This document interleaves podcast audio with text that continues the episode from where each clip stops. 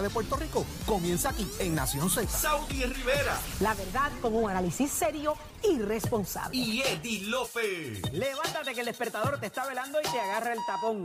Nación Z por Z93.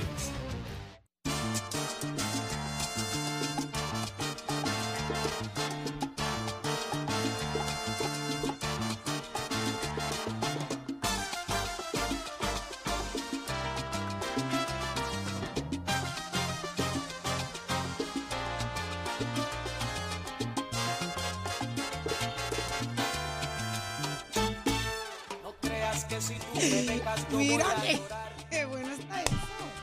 6220937 es el número a llamar. Comuníquese con nosotros ahora. Hágase parte de esta conversación.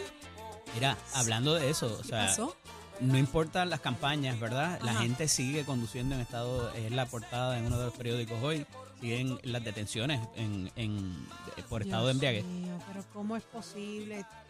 Oye, y que la gente piensa, no, eso no me va a pasar a mí. Correcto. Hasta que se ve estrellado en un muro, hasta que mata a alguien, hasta que provoca un accidente. Y el problema es, como yo siempre que- digo, aquí hay tres lados de la verja, Saudi. Cuando tú o tu familia es la víctima, Claro. cuando tú o tu familia es el acusado, o cuando es un extraño.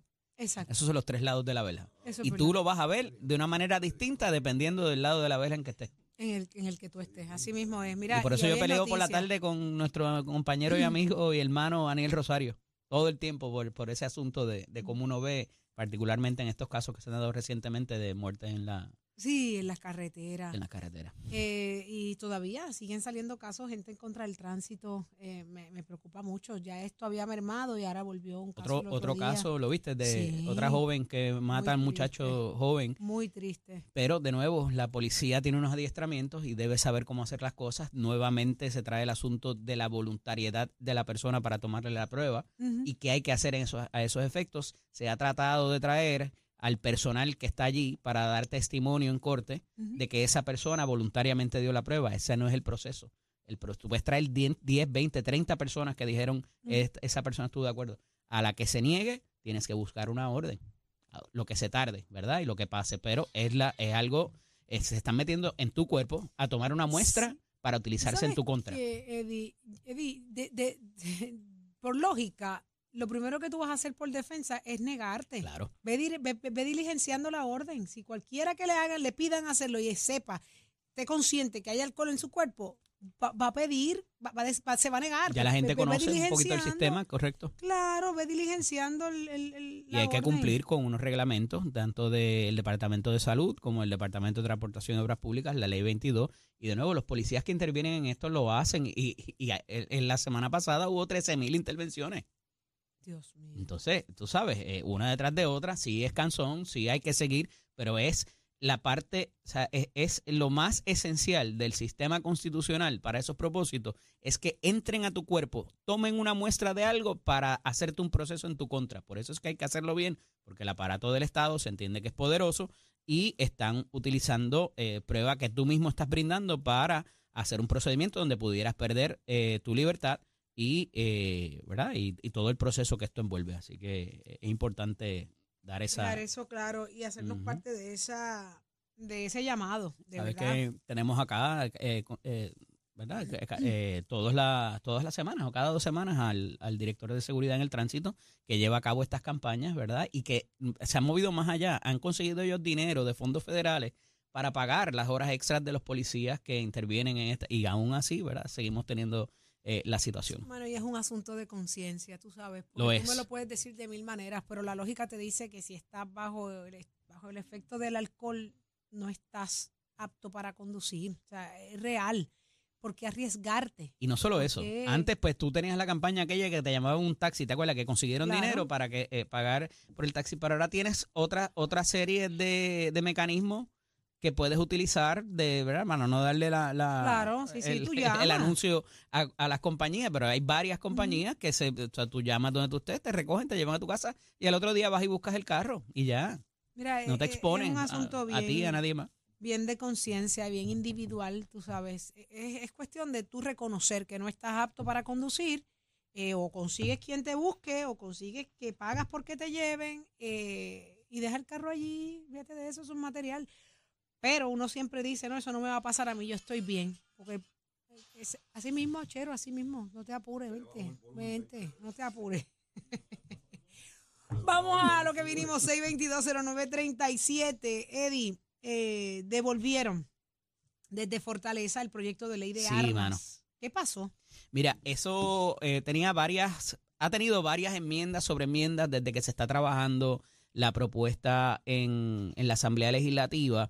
Pero esta, o sea, ah, se hablaba de que el, el oficial de orden público, no solamente los policías, pudieran tener un- una segunda arma encima. Eh, la ley te- solamente provee para que sea un- un- una sola un- una sola arma de fuego la que puede cargar una persona, eh, portar, porque la puedes eh, cargar y ahí está la diferencia entre eh, portar y transportar, ¿verdad? Eh, pero eh, lo que llaman el backup, ¿verdad? Tener una en el, una en la cintura y una en el, en el tobillo, quizás. Esa era una de las acepciones en un momento dado. Fue y vino, pero lo más que fue crítico, Saudi, recientemente fue el asunto de la cercanía a las escuelas que pudiera tener una armería o un campo de tiro.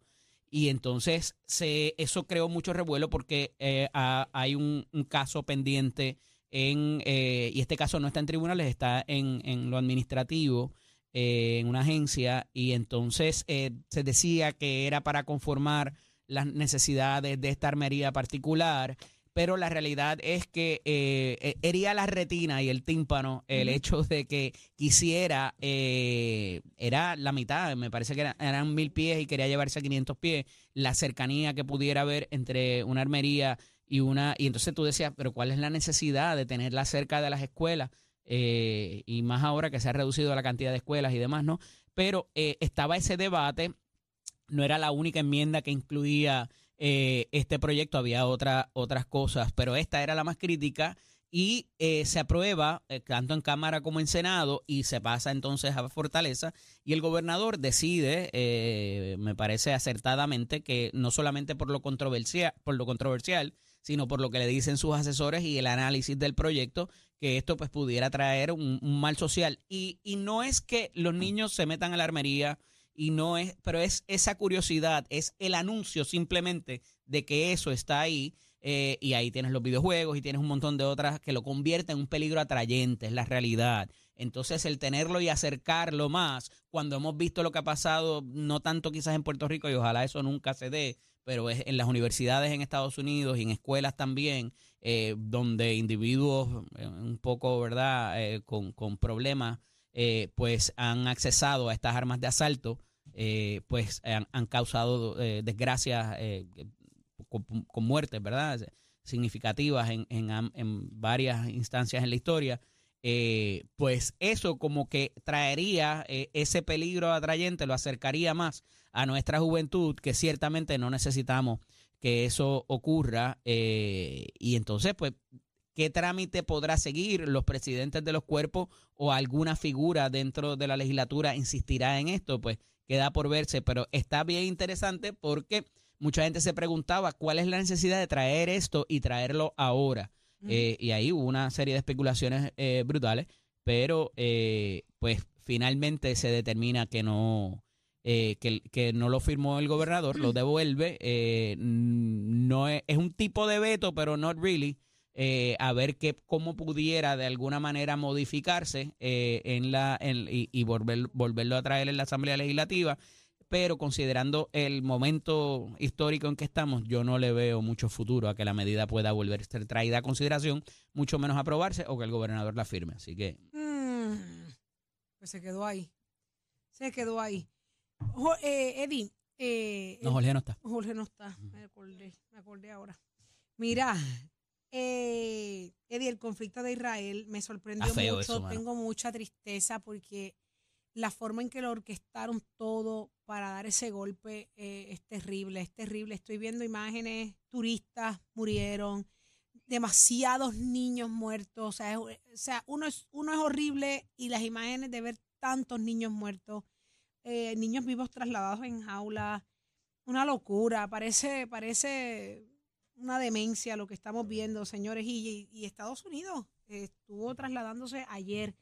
Eh, ¿Qué implica esto, Eddie? ¿Hacia dónde vamos? ¿Qué, qué, qué va a pasar? de aquí en adelante. Mira, eh, voy a traer el tema ahorita con, con Kenneth y con Rafael Bernabe, pero la realidad es que el aliado político más significativo, y no solamente eh, por lo que representa en, en Oriente Medio y en toda esa zona inestable que hay por estas eh, facciones eh, extremistas, eh, el asunto económico de lo que representa Israel para los Estados Unidos, y hay que, hay que hablarlo así, ¿verdad? A conveniencia. 2.000 muertes y 600 heridos, ah, iba hasta la fecha anoche, siguen encontrando personas. Y pues la realidad es que los Estados Unidos no tiene de otra, el presidente no tiene de otra que ofrecerle la asistencia. No creo que el Congreso se, se niegue tampoco, porque históricamente han sido ese aliado que protege y reconoce los territorios de Israel en esa franja de Gaza. Hay gente que te va a decir, pero ¿y por qué esta gente están peleando por ese pedazo de terreno? Este, que cada cual, ¿verdad? Y se haga la paz. Y han habido tantos intentos cuando Yasser Arafat, eh, cuando los diferentes primer ministros, eh, eh, primeros ministros de Israel. Y esto, eh, pues, tiene que ver con la segunda, desde la Segunda Guerra Mundial en adelante, eh, eh, y particularmente como se ha dado la Guerra Fría, el comunismo ha tenido que ver, pero la desestabilización de los territorios eh, de los palestinos, ¿verdad? Y de los musulmanes ha propendido a que esto ocurra, ¿verdad? Y que estos grupos se salgan de control, Saudi, porque dentro de los diferentes conflictos que hay, eh, ¿verdad? Y esto es bien complicado, por- pero al final del día es una guerra milenaria entre dos facciones eh, de, eh, del, del pueblo musulmán, los sunnis y los chiitas, eh, que ha sido matizada eh, por no solamente los Estados Unidos, sino por otras facciones también europeas, donde se han metido en estos conflictos y han hecho lo suyo también, porque hay que decirlo, ¿verdad? Es la realidad. Eh, y han bombardeado, han matado figuras, y esta gente está molestos eh, y están de alguna manera eh, reciprocando eso que han recibido en sus territorios. Eso no justifica la matanza de toda esta Ay, gente y mucho menos un ataque, ¿verdad?, de esta naturaleza. No obstante, Estados Unidos tiene que ser muy cuidadoso porque esto no solamente va a abonar a ese malestar palestino, sino que pudiera activar eh, células de terrorismo y de todo lo que hemos visto eh, desde el año 2001 para acá y un poco antes, del- yo te diría desde el 95, me parece que fue el ataque, el primer ataque a las Torres Gemelas, eh, y que y que de- vuelvo y te repito, más allá de lo que es el conflicto de la Franja de Gaza y de Oriente Medio, volvamos a ver eh, episodios, no solamente en Europa, sino en, en América, eh, de estas facciones descontentas por le- le- que se involucre Estados Unidos en este tipo de conflictos, además de todo lo demás que han hecho de inestabilizar la zona eh, y propender a que estos grupos de extrema, eh, extremistas, fundamentalistas, que no son eh, la mejor representación del movimiento musulmán, pueda eh, tomar control y, y utilicen sus armamentos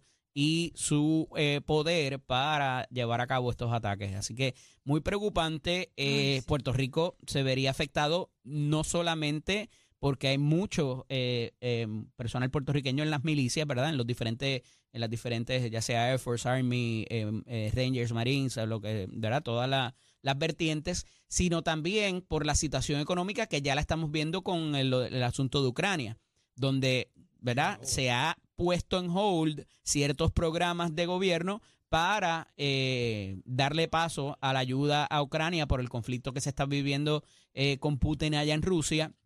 Eh, y ahora, pues, también mover el, el los diferentes, el diferente poderío militar, entonces a otro conflicto distinto y separado y con otras particularidades, eh, pudiera de alguna manera esto, eh, no quiero decir diezmar, pero desconcentrar. Diablo, que logros brutales, mano. ¡Wow! Tú viste. Es que, es que acaba de entrar Millán con una fiesta de Navidad aquí ahora mismo. Me El muero. confitillo y la quincalla. Mira, esa canción, Millán me salió este fin de semana y no hice más que acordarme de ti, de Millán, cantando esa canción. No puede ser. Millán, Millán, ¿qué es esto? ¿Pero De qué guayaba, es esto? lágrima de monte. Eddie, a modo, ¿verdad? De para, ir- para concluir un poco el tema Huele, que es tan, huele, tan- huele. tan delicado, lo que está pasando allá. Eh, eh, las próximas horas son, Sí. son cruciales, son sumamente y importantes. cuánto más eh, vaya a enviar, o sea, cuánto más se vaya a comprometer en Sí. enviar el presidente y, y qué va a decir el Congreso también.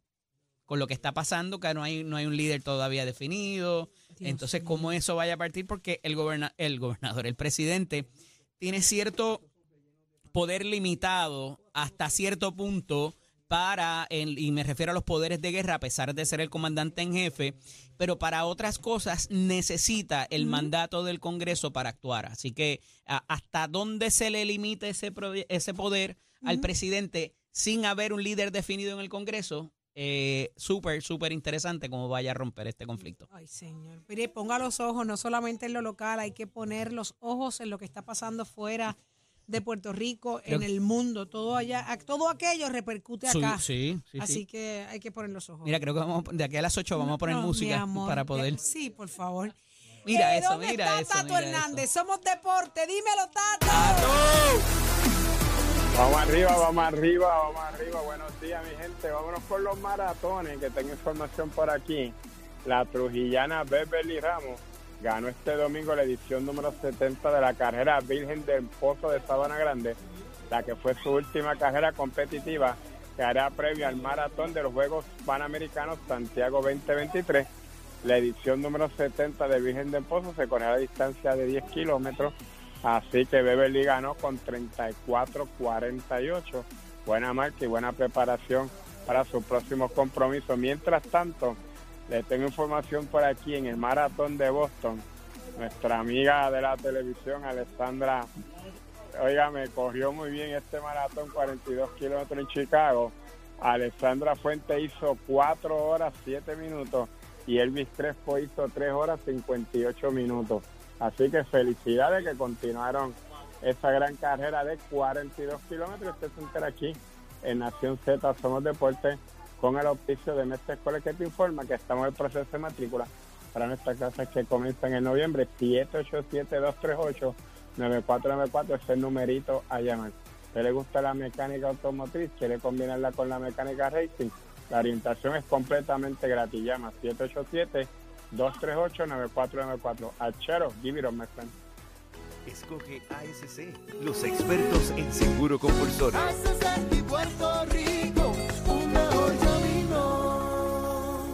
Buenos días, Puerto Rico. Soy Manuel Pacheco Rivera con el informe sobre el tránsito. A esta hora de la mañana se mantienen despejadas la mayoría de las carreteras principales del área metro. Sin embargo, ya se están empezando a taponar algunas de las vías principales, como la autopista José de Diego entre Vega Alta y Dorado, y más adelante entre Toa Baja y Bayamón. También la carretera número 2 en el cruce de la Virgencita y en Candelaria en Toa Baja, y más adelante en Santa Rosa. También algunos tramos de la PR5, la 167 y la 199 en Bayamón, y la avenida Lomas Verdes entre la American Military Academy y la avenida Santa Ana. Por otra parte, la 165 entre Cataño y Guaynabo en la intersección con la PR22 y la Valdeoriotti de Castro es de la confluencia con la ruta 66 hasta el área del aeropuerto y más cercano al túnel Minilla en Santurce. Por otra parte, el ramal 8 y la avenida 65 de Infantería en Carolina y el expreso de Trujillo en dirección a Río Piedras, así como la autopista Luisa Ferré entre Montelledra y la zona del Centro Médico y más al sur en Caguas y la 30 entre Juncos y Gurabo. Hasta aquí el tránsito, ahora pasamos al informe del tiempo. Para hoy, lunes 9 de octubre, el Servicio Nacional de Meteorología pronostica para todo el archipiélago un día parcialmente nublado, húmedo y caluroso, con aguaceros pasajeros en horas de la tarde. En la mañana se esperan aguaceros para la región este, mientras que para el resto, para- debo decir, para el área metropolitana estará principalmente soleado la mayor parte del día. Los vientos permanecen del este-sureste de 6 a 10 millas por hora con algunas ráfagas de 20 millas por hora y las temperaturas máximas estarán en los altos 80 grados en las zonas montañosas y los medios altos 90 grados en las zonas urbanas y costeras con los índices de calor alcanzando los 104 grados en el oeste. Hasta aquí el tiempo les informó Emanuel Pacheco Rivera. Yo les espero en mi próxima intervención aquí en Nación Z, que usted sintoniza a través de la emisora nacional de la salsa Z93.